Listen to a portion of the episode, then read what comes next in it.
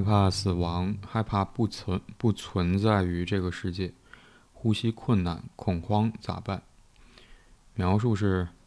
最近有长达一个月，一想到自己在几十年后会死掉，不存在于这个世界，听不到，看不到，完全什么都没有，就呼吸困难，恐慌，睡不着觉，半夜在哭，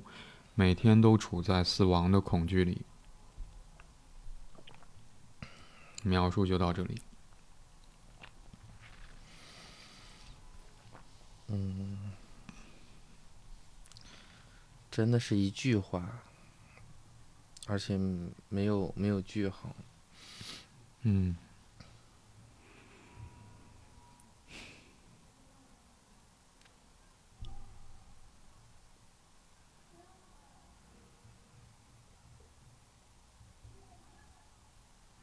这还是我们第一次在节目里面讨论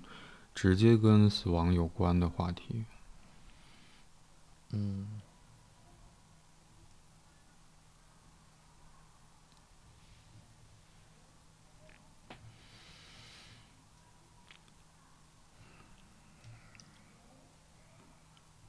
我觉得蛮挑战的。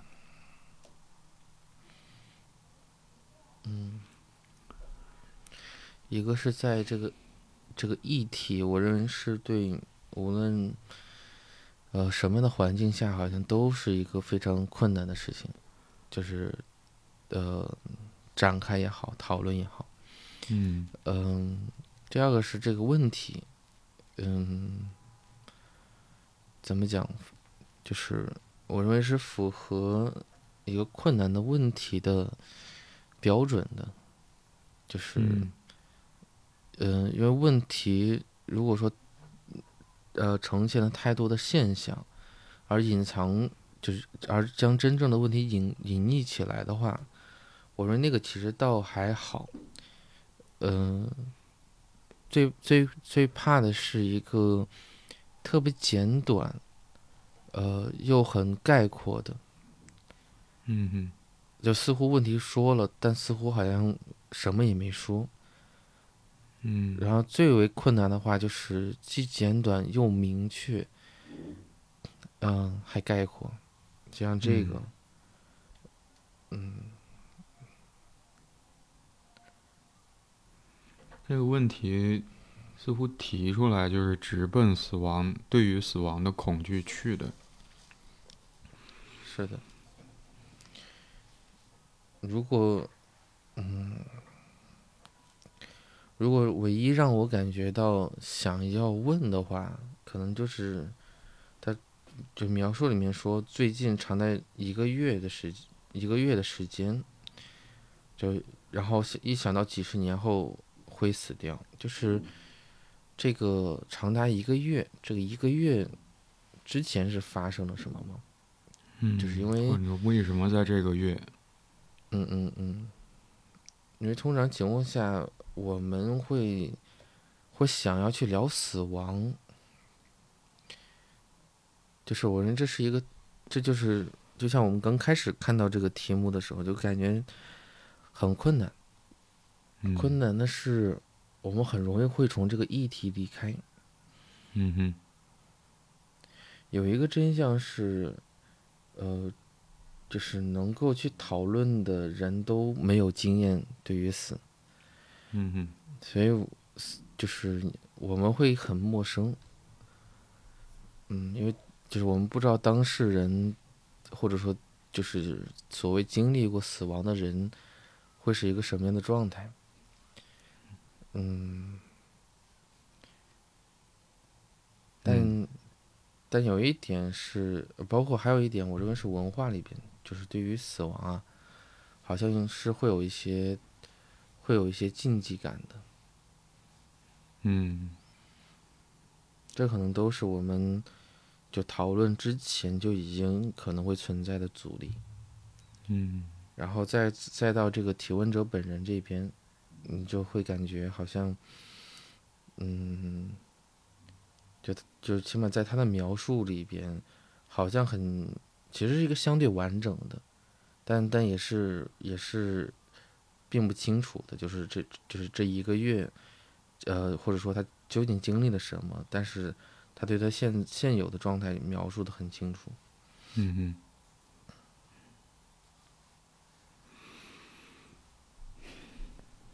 嗯。我可能也会有一个好奇，就你刚才提到说你会想到的一个疑问，是提问者在第一句啊，一共就这一句啊，在第一个逗号之前的，嗯，内容描述的内容里面提到说，最近有长达一个月，一想到自己在几十年后会死掉，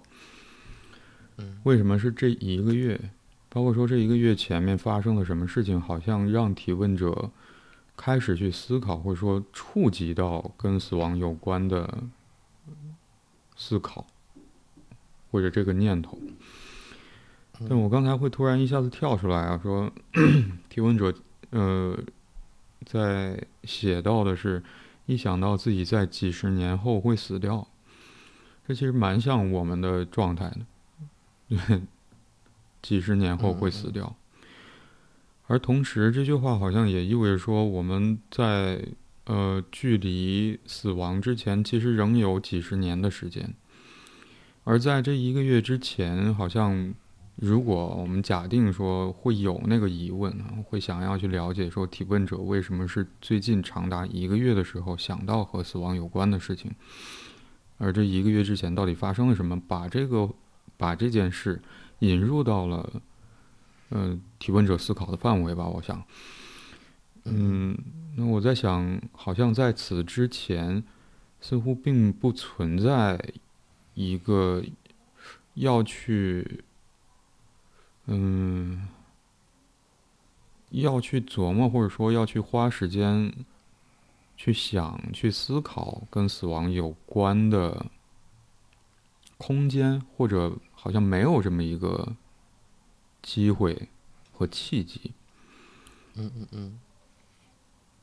嗯，但我想这个疑问好像我们是没有办法说通过提问者的描述或者他提出的这个问题来去获得更多的信息，帮助我们理解的。嗯嗯，但我在想，如果笼统一点来去看待那个疑问的话，就或许。我会觉得仍然是有没有可能发生了一些事情，其实把死亡这件事，这个我们所有人可能最终都要面临的一件自然现象，好像推到了提问者的眼前，就迫使他好像得去花时间思考这个事情。是的，嗯。这里的可能性就太多了。嗯。嗯，亲人的离世，或者是查到了，或者自己遭遇到了什么样的冲击，或者是看到了，或者被触发了，被什么给触发到了，或者经历了某种死亡的体会，或者说这样一个想象。嗯，可能都会不由自主的停留到对于死亡的这个这个思考里边或者探索里面，也包括有时候看到了一本书也好，或者是嗯嗯道听途说到了某某一个故事，嗯嗯，所以我会觉得。我们在谈论今天讨论这个问题的时候，那个阻力是因为呃，其中一部分原因，我想是因为恐怕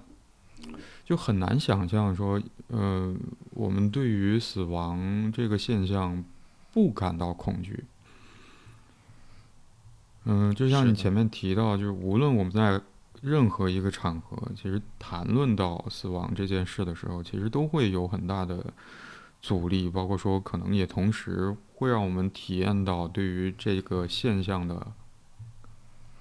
害怕或者恐惧。但我在想，提问者其实还做了蛮明确的一个描述。他提到说，害怕死亡是嗯，我在想，这也是他对于死亡这件事情的感知啊，就是不存在于这个世界，看不到、听不到，完全什么都没有。就这个描述不仅是出现在这个题目里面，也在描述里面，其实有更多一点的扩展。嗯，其实消失了，好像是一种，嗯，不再与这个世界有任何的联系的一个状态。是的。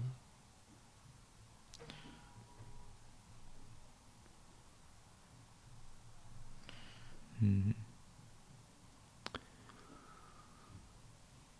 这其实会让我想到说，好像提问者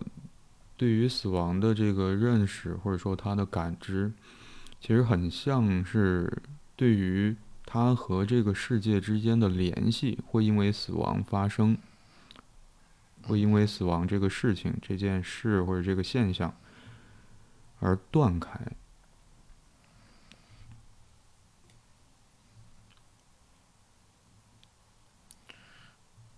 嗯，就会让我想到，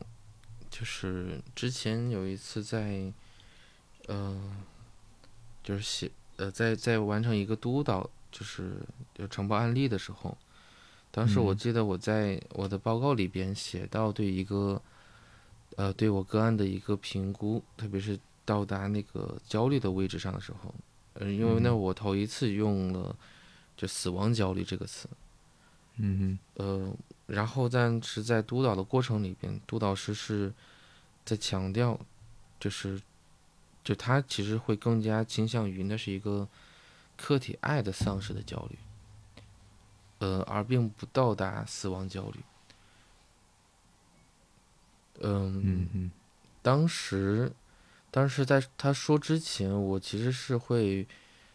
呃，怎么讲？我应该是想过，理论上来讲，我是会，我肯定是会想过，但是好像会有一种感觉，我是不会轻易的，怎么讲，轻易的去承认。嗯哼，就是，就是因为因为，嗯，在某种意义上来讲，那一刻，嗯，怎么讲？如就是好，似乎是说给到他一个死亡焦虑，要比。比承认他有了太多客体爱丧失要容易一些，嗯，甚至是刚刚在说这个“容易”这个词之前，我想到的那个词，就瞬间想到那个词是“体面”一些，嗯，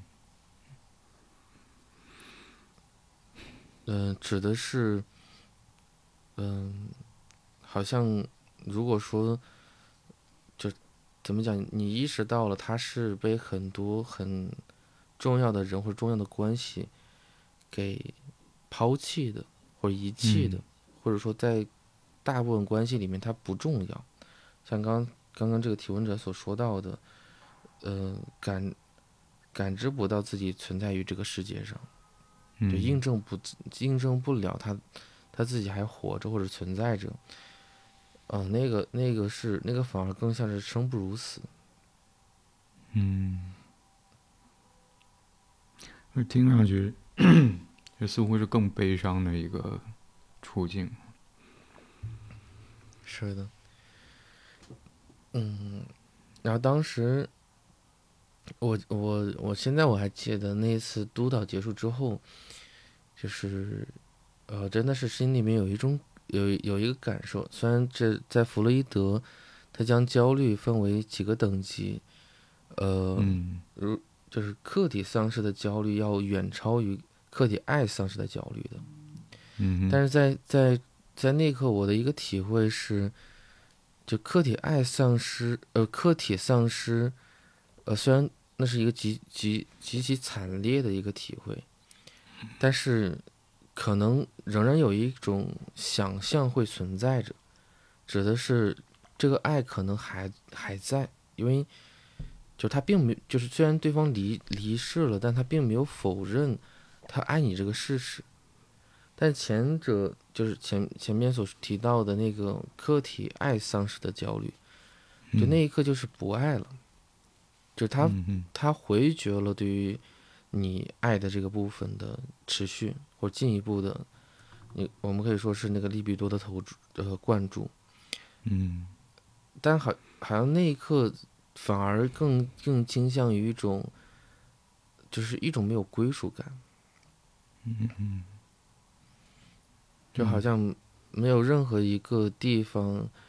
就那个反而更更倾向于我们大部分情况下所想象中的死亡的部分，不属于任何一段关系。是的，就是那个词是无处安放，嗯，就会让人想到无处安放，从而就是一个一个极其。难以忍受的那个部分会，会处在那个位置。嗯嗯。我刚才突然想到说，呃，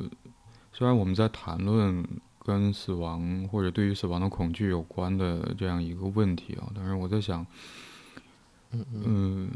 我试着去回想，说在面对死亡这件事情，或者想到死亡的时候，我的感受是什么样的？会不会也有很多的恐惧？那个恐惧的表现是怎么呈现的？或者有过相关的经历吗？我可能在推想，或者说回想自己的生活经验当中，可能与此有关的部分，嗯。就会想到说我自己父亲的离世，嗯，某种程度上，可能我们时常也偶尔会听到这样的说法，就是在自己父母离世之后，其实前面就是我们跟死亡之间就不再有任何的屏障了，没有一个人可以站在我们和死亡之间替我们去阻挡一下。嗯，当然，另外一个部分我可能会想到，就是在。就我当然没有记忆，但是我会想到的是出生的婴儿。就我们曾经在其他的讨论里面，其实偶尔也提到我说，作为一个人类幼崽，他对于照顾和安全的那个需要、保护的需要，其实要比其他的动物，嗯，和生命要更渴望或者说更急迫一些。嗯嗯，也因此，其实嗯，带来了说，当一个新生儿或者说婴儿被放置在一个地方，没有人去照顾他或者管他的情况之下，也很容易让一个孩子感到说，嗯，所谓被迫害感。嗯嗯，我我我都要死了，怎么没有人来管我，或者说没有人来保护我？大概是这样的一个感觉哈。所以我在想，好像，嗯，其实也会让我想到说，有没有可能像你前面那个督导的经验当中，你的督导师所说的那句话，嗯，我会觉得不仅仅是在提问者在描述当中想到说死亡这件事情带给他的影响，或者让他想到的那个发生的事情是他不再存在于这个世界，嗯，什么都没有。而我刚才会想到说，仿佛是切断了他与这个世界之间的关系。但我我会回想起说，在面对死亡，或者说，我会觉得最主要那个核心部分，并不在于死亡这件事情，而在提到死亡的时候，我们心生的那种恐惧，这个情绪。而回到说，对于死亡，面对死亡的时候，我们所很自然的引发的那个恐惧感的时候。我会觉得好像在这个地方，其实关系反而变得更重要了。就像对对于一个孩子来说，可能太多的，嗯，作为成年人的那个已经习以为常的日常刺激，声音、光源、各种各样的，呃，发生的事，可能都会是一个非常强烈的刺激。而对于一个孩子而言，他可能很难有。空间或者余余或者有力量去承受这些刺激，把它们变成说可以理解的东西，这也是比昂所说那个有关世界的知识。嗯，所以在这个层面上，其实好像就回到了说，嗯，对于提问者而言，或者说对于我们而言，在面对死亡或者在面对其他让我们感到非常恐惧的场景的时候，嗯嗯，就何以去承受那个死亡？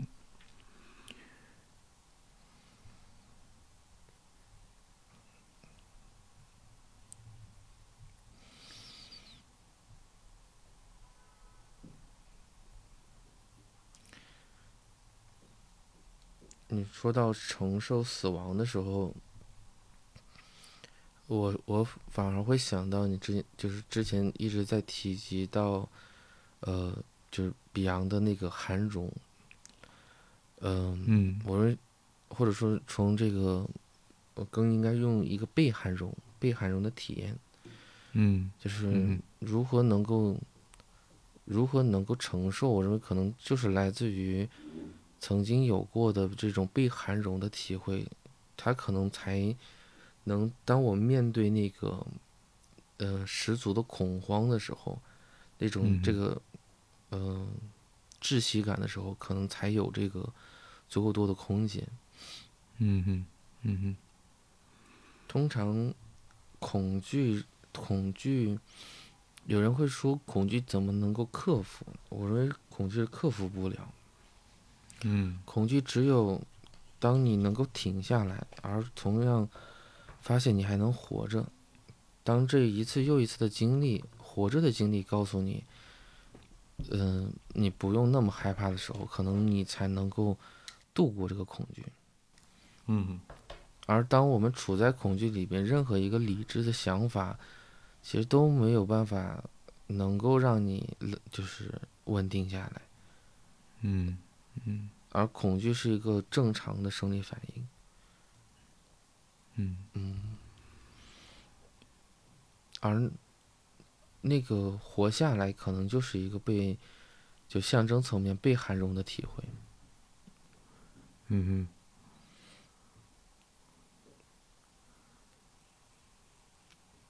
活下来，或者说幸存下来。嗯嗯。嗯，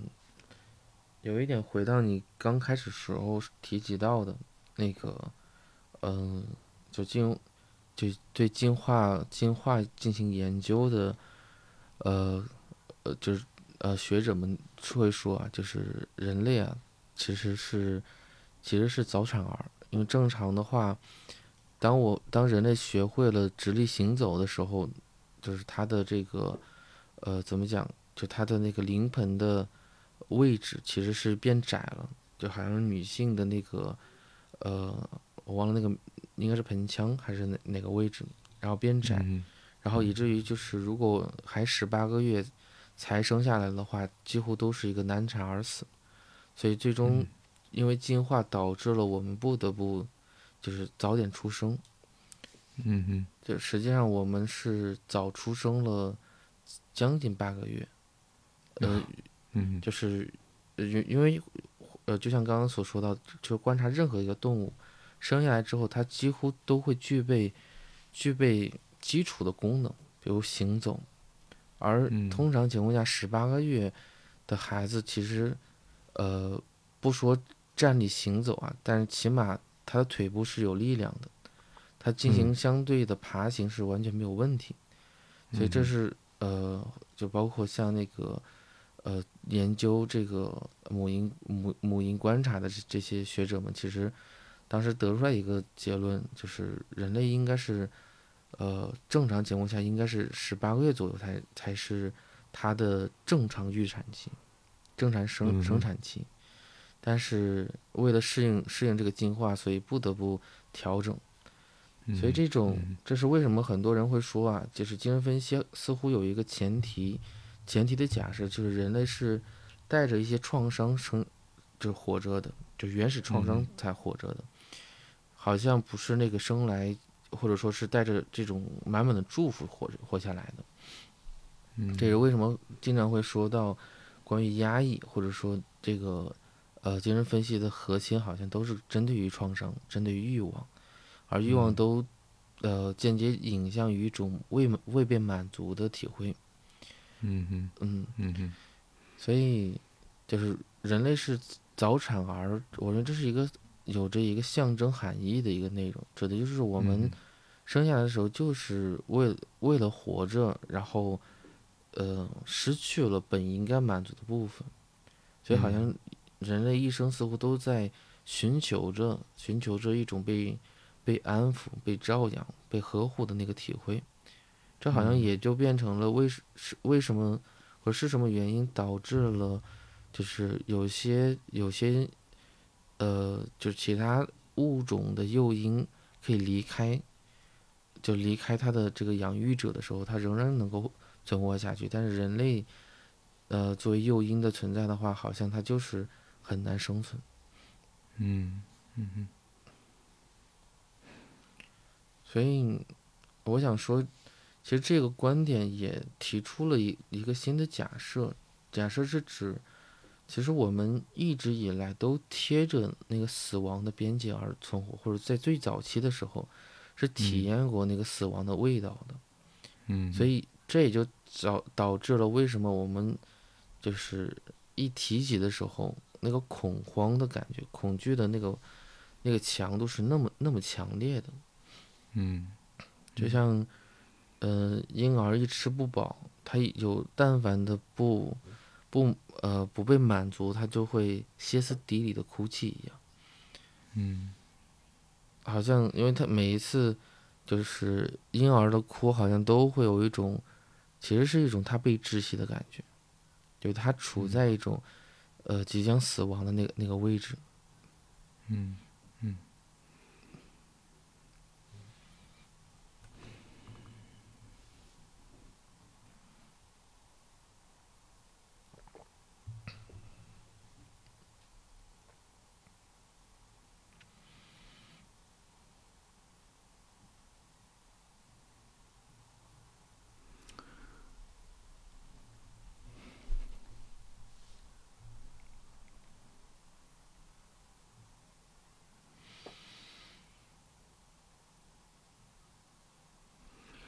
我刚才在听你说，嗯，那一段对于死亡的理解的时候，嗯。我觉得重新会想，对于这个提问者，就我们今天所讨论的这个问题的提出者而言，就当他想起和死亡有关的事情的时候，嗯，就对于他来说，到底恐惧的那个东西是什么？因为在他第一句描述里面，他提到说，一想到自己几十年后会死掉，就仿佛这句话里面隐含了一个，呃，我会觉得是一个确定的事情，就仿佛提问者知道自己未来是会死的。而我想，这也是嗯我们每一个人非常明确、能够确定的一件事。我感觉还有更神奇的部分，或者、嗯。或者是，嗯、就是当就是他很确定他几十年后会死掉，嗯，同样也意味着他很确定他现在不会死掉。是的，那因为刚刚你在说的这个部分，当我联想到这一点的时候，会会对于这个几十年好像瞬间有一种联想到另外一个词是煎熬，嗯哼，就有点像是，想那个嗯，嗯。你说，就有点像是这是一个最最终的审判，就是它会推迟，但它仍然还会发生，你改嗯。变变改变不了这个审判的结果，然后也也逃脱不了，嗯哼，嗯哼。嗯嗯。所以我想，那个煎熬发生的过程是说，好像对于提问者而言，他是不是要去一直处在呃这种恐惧的状态里？我想，如果是这样的话，可能那几十年的时间、生命才会变得是一种煎熬，而最终等待的就是好像是死亡到来的那一刻，它结束了这个煎熬。是的，所以我会觉得说，又回到了我在前面提到那个感觉，就仿佛真正让提问者害怕的，有没有可能，其实并不，并不在于死亡这件事，因为我们无论是否接受自己最终会死，死亡都会到来。嗯嗯，好像恐惧的那个部分是在于说，呃，可能放在你前面那个话里面会更合适一些，就仿佛对于死亡的恐惧现在变得无处安放了。而回到说，嗯，基于一个研究的结果，还或者是对于一个基本的事实，嗯。是我们如果是经历过，就以早产儿的这种方式经历过死亡，在出生的时候，包括说中间也缺失了很多，失去了很多，被母体含容，或者说待在子宫里面，嗯，所有的需要都嗯完美实现满足的那个状态，嗯，失去了这个部分的话，嗯。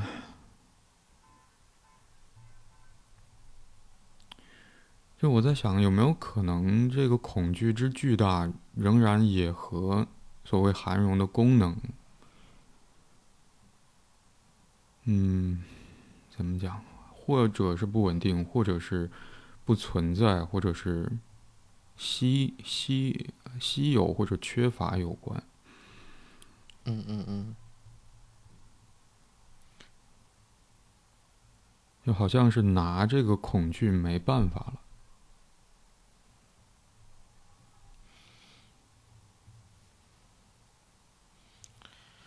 是的，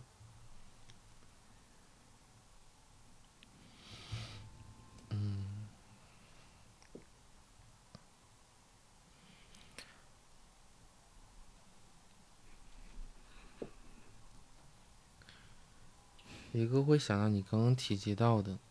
就是前面似乎少了一个可以帮他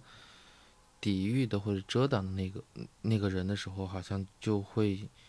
就这种感觉会。更加的强烈或者剧烈，嗯，就是如果说刚刚我们所做的那个假设，嗯，就是我们在最开始的时候就经历过死亡的体会的话，而后续大部分就是用关系或者是用很多所谓美好的这种体验来稀释着它，或者说以此来，呃。怎么讲？填填补或者说增加跟死亡之间的这这个距离感，而任何一个特别重要的关系或者任何一个美妙的体验结束的时候，或者或者是发生质变的时候，好像就你不得不就靠近了那个最为最起初有着这种强烈呃强烈负性的这个体验的死亡的这个部分，这个这个部分的一个距离。嗯，所以显然，那个被含容的体会，它肯定是是足以增加很多的这个跟死亡之间距离的那个部分，或者是是刚刚所提及到那那些美好的体会的。嗯哼，嗯哼，嗯。与此同时，会想到之前之前我们有提及到过关于。这个亲人离世的时候，包括我记得有一期是我们谈到，呃，宠物离世的时候，嗯哼，然后从自己心理学的那个那个视角，就是来去观，就是去思考那个这个离世，亲人离世对于一个主体而言的话，嗯，他的体会是一个仍然是一种被人遗弃到了一个位置上，嗯嗯。所以好像死亡都等都会跟那个被遗弃感有着很直观的一个联系。嗯嗯。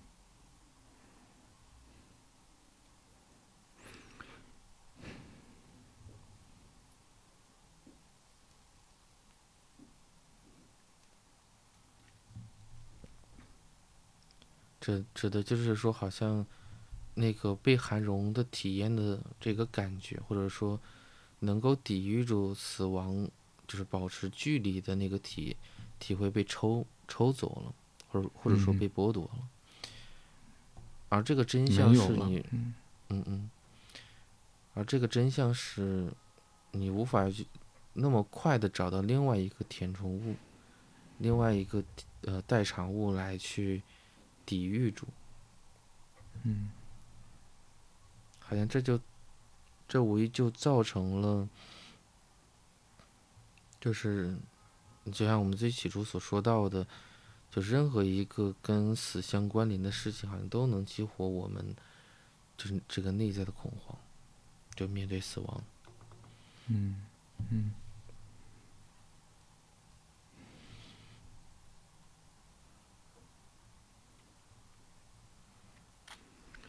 我想起一部电影啊，我不太记得那个名字是什么，但大概的情节是，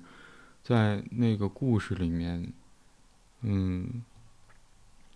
如果要是没有光的照射的话，那么故事当中的角色就会被黑暗所吞噬而不存在。嗯嗯。所以在那个结尾里面，其实呃还蛮灾难的，就是主角最终，嗯，大概是主角吧，最终还是被黑暗所吞噬。而在那个他消失的过程当中，他嘴里面一直不停的念叨：“就我存在，我存在。”嗯嗯。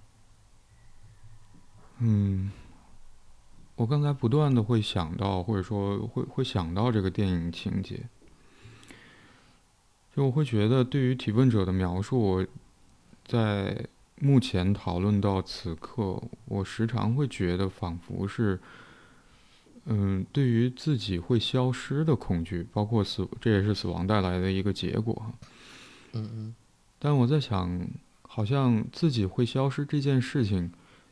似乎也确实很容易会让我联想到，说我我的消失是怎么发生的，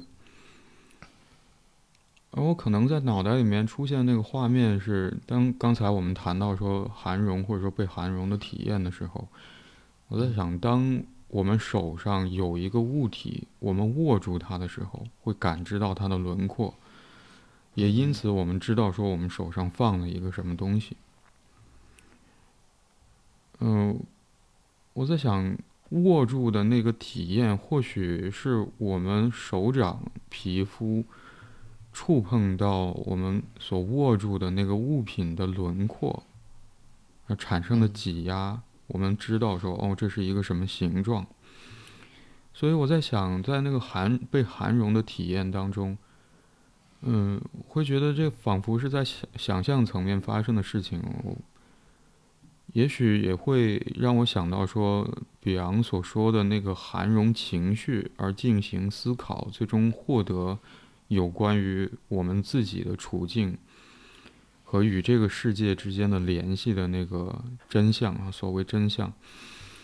我会觉得在这个过程当中，那个前面的韩荣的发生，似乎也有这么一个意味。就对于提问者来说，我不知道有没有可能，其实有，呃，会有人可以和他一起去讨论对于死亡的这个恐惧，包括说那个恐惧对于提问者来说意味着什么，就像，呃，我们去讨论提问者所描述的这些内容一样。所以我想去描述这个恐惧，或者说，嗯，去描述提问者关于。在面对死亡的时候，自己的体验和想法，我会觉得某种程度上就像是我们把提问者的感想放在手里面，然后去触摸它的质感，去感知它的轮廓，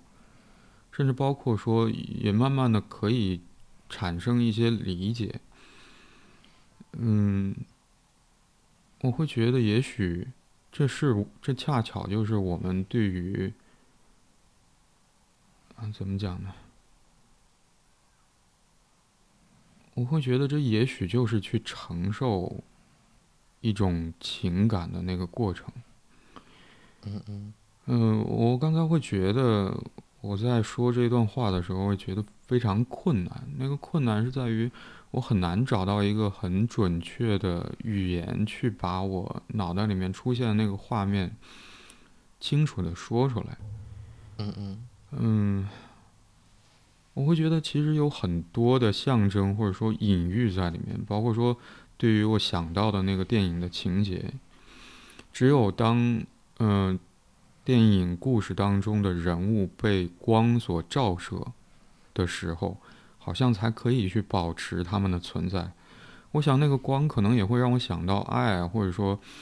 嗯嗯一段关系可以起到含对于情绪的含容作用。行使这个含容功能的一段关系，甚至包括在提问者的描述里面，他也提到说，嗯嗯，就呃呼吸困难、恐慌、睡不着、半夜在哭。当我看到这些文字的时候，我会觉得好像也在期待着说，有一个可以去含容提问者所感受到这些恐慌、恐惧。的一段关系或者一个重要的人，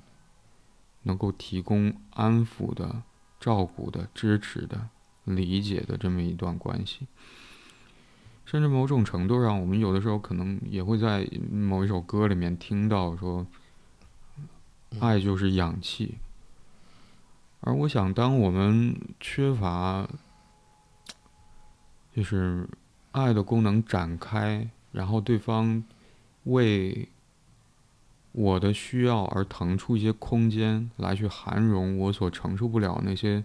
情绪的时候，嗯，我想这和窒息，这和我们会感到说有空气进入我们肺部，嗯嗯，嗯，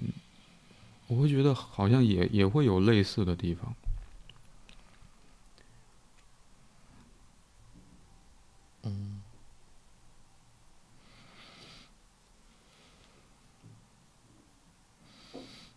我甚至不知道我刚才有没有把我想到的事情说清楚。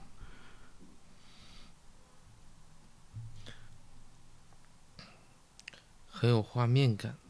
但就像你不知道你你有没有说清楚，我不清楚，我理解的跟你所想表达的内容是不是一样的？嗯嗯嗯，就是。嗯，怎么讲？因为因为之前有听过，就是将将空气注射到直接注射到体内的话，是可以直接出现，就是导致死亡的。就是注射静静脉注射空气，嗯嗯嗯。所以你刚刚所说到的那个，因为这个空气，我刚刚会有一个联想，这个好像也像是一个。嗯，一个是这种窒息感是吸不到空气，另外一个这种注射空气也不是一个自然性的吸入，嗯，都会有一种感觉，就是它不是一个不是一个自主性完成的一件事情，就是你自主想要得到的部分却得不到，而这种不应该有的，好像也。就是这么发生了，而且是一个被迫的，好像处在这样一个位置的时候，嗯，那个感觉就就有可能会像是这个提问者所描述的这个环境或这个场景，就是因为死亡没有发生，但他但他好像。嗯，随时随地的在接近着，你不知道是下一秒的注射是空气，还是说下一秒你自己无法吸吸的进来这个空气。嗯嗯。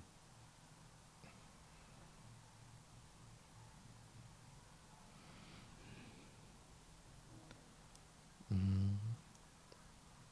好像那一刻怎么讲，就是自己是被禁锢的。他说。嗯，因为这会儿我一直会想到他的第一句话，就是一想到自己几十年后会死掉，他就有有那么一点像那个癔症，不是有一种癔症的表现形式是就是躺躺到床上是动弹不得吗？嗯哼。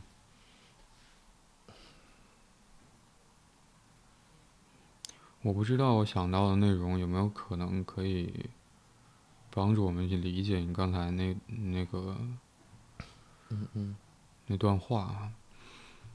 因为对于无意识的研究，最初在弗洛伊德发现无意识的五个特征的时候，其中有一个是时间的消失。你刚才提到，包括好像我我我们也确实会谈论到，在一开始的时候，就是提问者想，嗯、所说的是一想到自己在几十年之后会死掉，好像通常也许我们最直观的反应就是，如果这件事情发生是在几十年之后，那是不是此刻我们并不必要说去管它？嗯嗯嗯而对于提问者而言，仿佛他所感受到的那个恐惧是，嗯，我们不知道发生了什么事情，似乎一下子把死亡这件事情扑在他眼前，或者带到了他的眼前。嗯嗯嗯嗯，甚至包括说这几十年之间时间的距离都变得难以去阻挡，说我们面对死亡的恐惧，这是我们生来所具有的，或者说我们每个人都会有的体会。嗯，包括你刚才提到说，嗯，在呃很古早的论文的研究癔症的发作的时候提到的那个在床上的身体僵硬的状态。嗯嗯，可能后来我们会理解说，在那个情形之下，仿佛是提问，呃，那个症状发作的时候，似乎那个症状是把患者固定在了某一个创伤时期，或者某一个时间节点那个现象里，那个情境里，是的，好像某种程度上也以此把那个患者带回到了历史当中发生的。发生那个创伤事件的那一刻，而中间经历的这个时间似乎也消失了。嗯嗯嗯，我在想，我在想，这如果是无意识的一个特征的话，就是在时间的维度上发生了消失，时间消失了。嗯嗯嗯嗯，我可能仍然会想到，我们对于此现象所能做的努力，就是试图去展开那个时间。包括我会觉得有没有可能，其实，在我在我们两个人去谈论提问者所提出的这个面对死亡的恐惧这个问题的时候，嗯嗯。这一个小时左右的时间，我在想有没有可能，其实也在努力做这件事，就把这个死亡带来的恐惧，包括说，嗯，中间这几十年的时间，或者仅仅是，嗯，死亡和我们两个讨论的人之间的距离给撑开。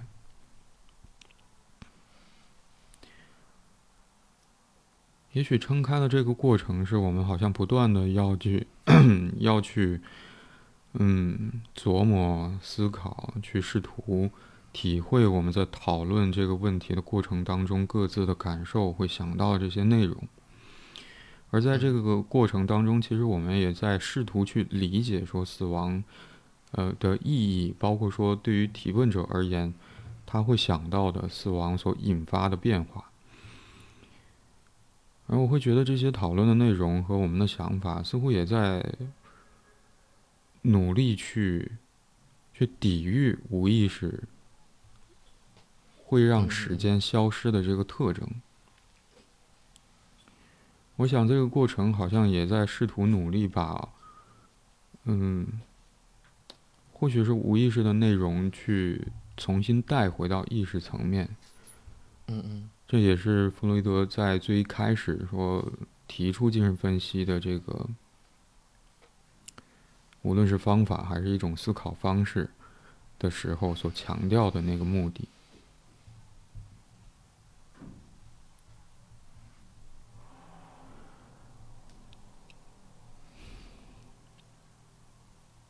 我在想做这些讨论的意义或者说所谓那个好处在哪里啊？嗯。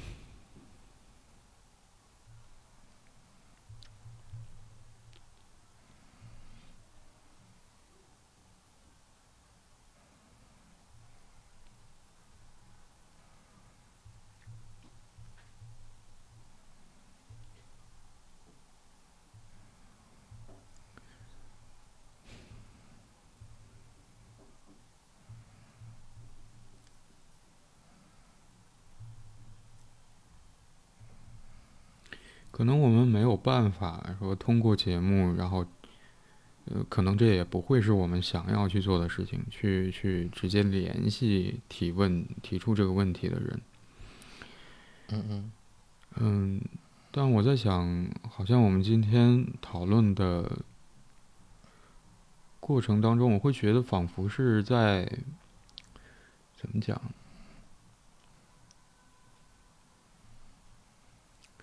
好像是努力和提问者一起去，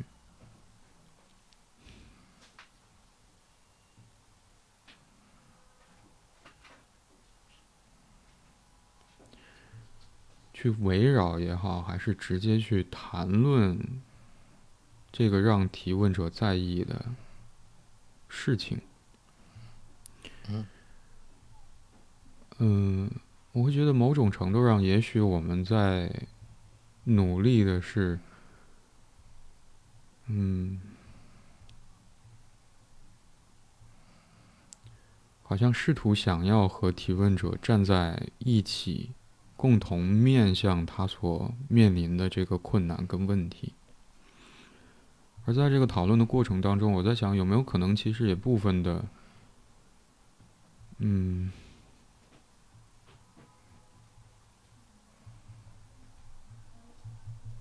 是想要去涵容对于死亡的那个恐惧。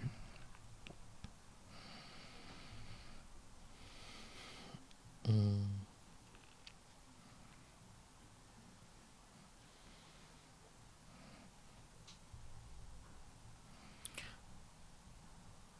我相信一定会有。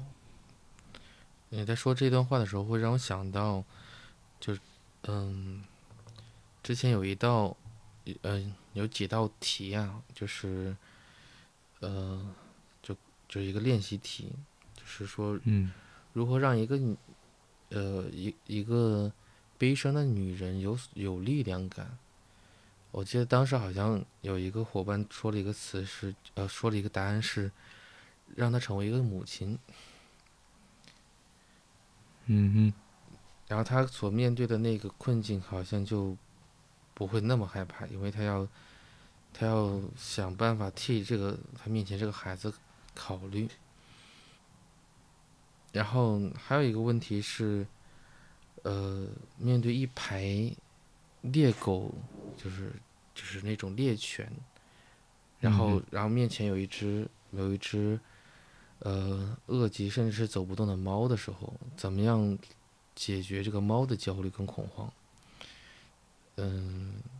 我我我记得是，我当时唯一的一个想法是给它旁边放一只跟它有相同境遇的猫，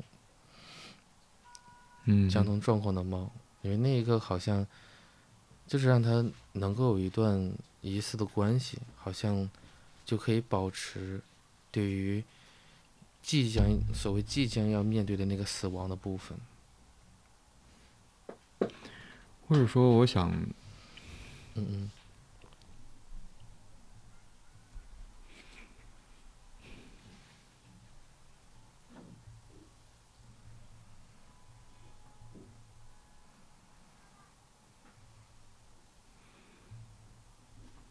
嗯。嗯。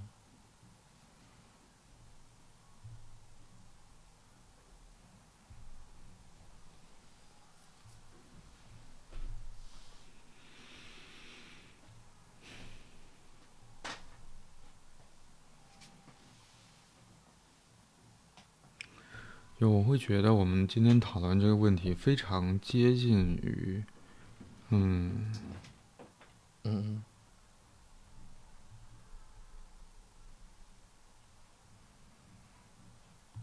非常接近于我们所做的事情。或所从事的工作，就无论是嗯，我们常规工作做心理咨询，嗯嗯，还是说我们希望借我们所嗯录制的这一期一期的节目。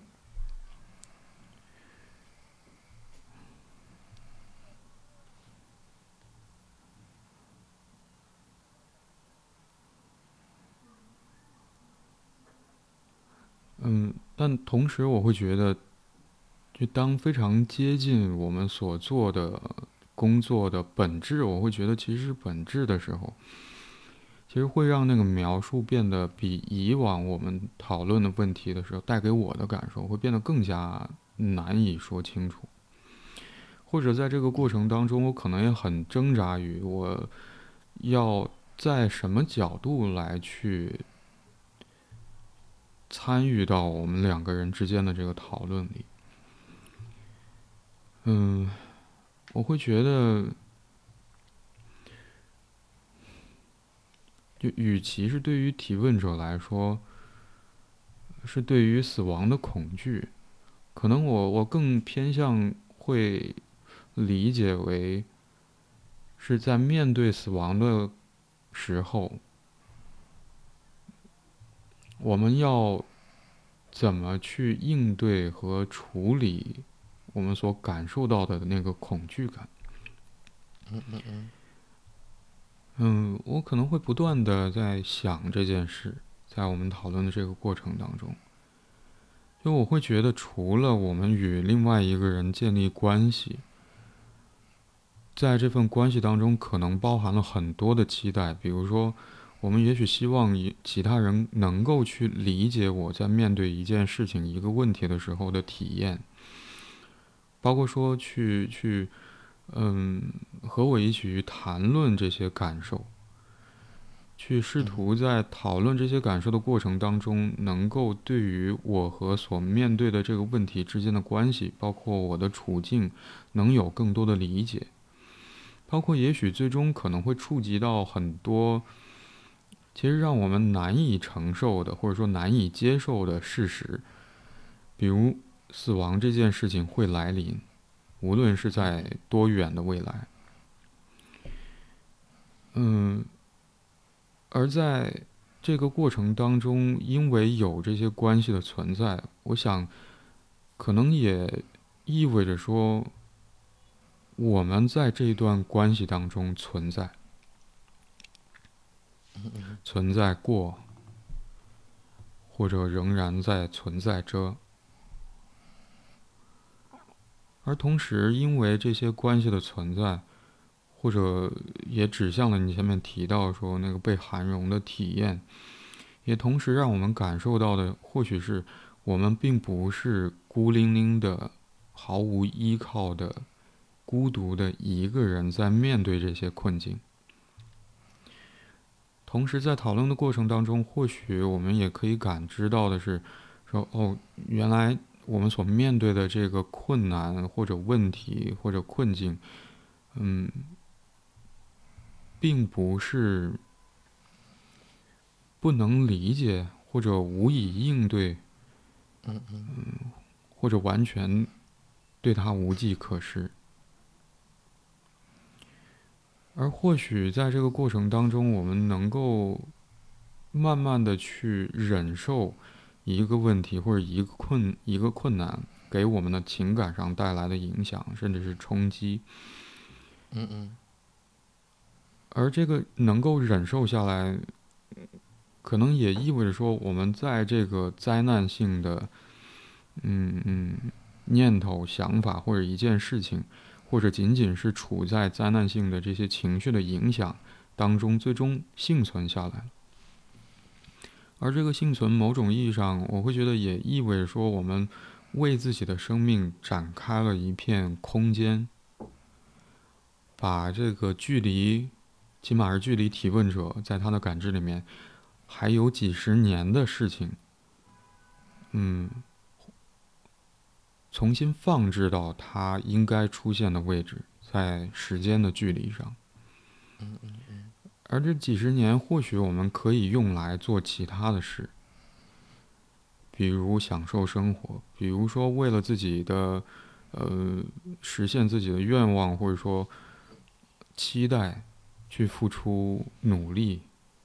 或者去体验在这几十年中发生的各种各样的事情，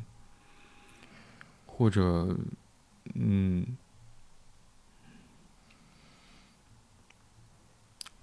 或者省略号，无论是什么。嗯。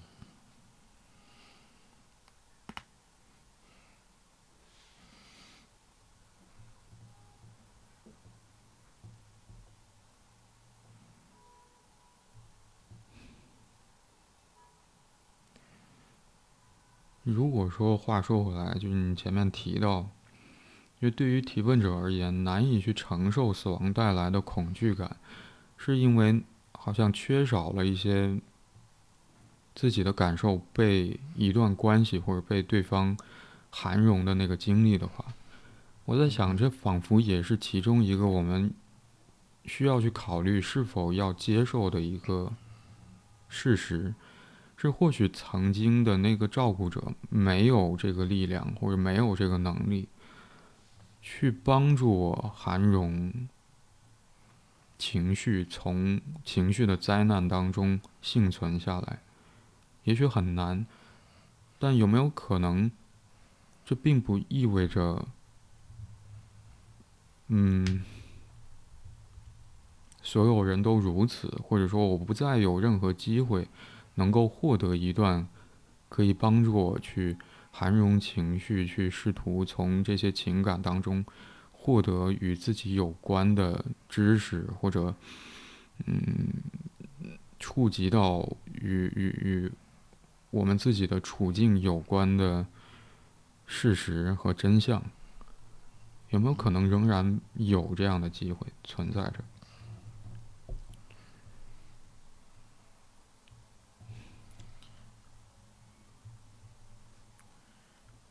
嗯，必然是会有的。嗯，有一个真相是，就像，就是，就像我们经常会说，就在无意识里边，通常情况下，就是利益一定是一个相互作用的。就是如果说真的对方。嗯，没有了任何的这种期望或者想法的话，好像他不会进一步去等待。就像我们最开始说到的时候，那个更像是一种煎熬。嗯，嗯，就是因为煎熬无疑那是一个非常痛苦的，但是看起来的话，好像这个提问者本人是对未来的几十年，虽然他很痛苦、很煎熬，包括他。将这个状况提出来，他一他肯定是意识到了不应该是这样子，嗯，所以我相信，在他，一一仍然会有一股力量是能够协助他去抵御的，或者说能够就是完成这一部分的那个内在潜力，嗯，如果说他真的当一个人什么也不说，什么也不做，然后真的是。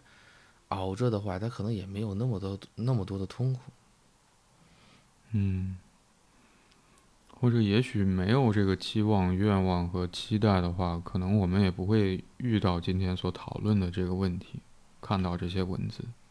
嗯嗯，是的。嗯，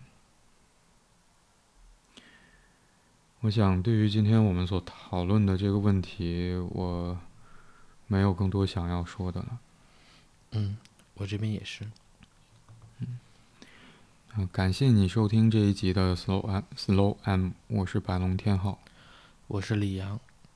嗯，如果你喜欢这一集的内容，欢迎你点赞、评论、分享。如果你有任何关于节目内容的想法和建议或意见，或者想要分享你所关心和在意的事情，可以通过节目描述栏里的邮箱发邮件给我们。现在你可以通过喜马拉雅、小宇宙、Moon FM、苹果播客、安可、Spotify、Google Podcast、Pocket Casts 等平台订阅并收听 Slow M。今天我们就讨论到这里，拜拜。拜拜。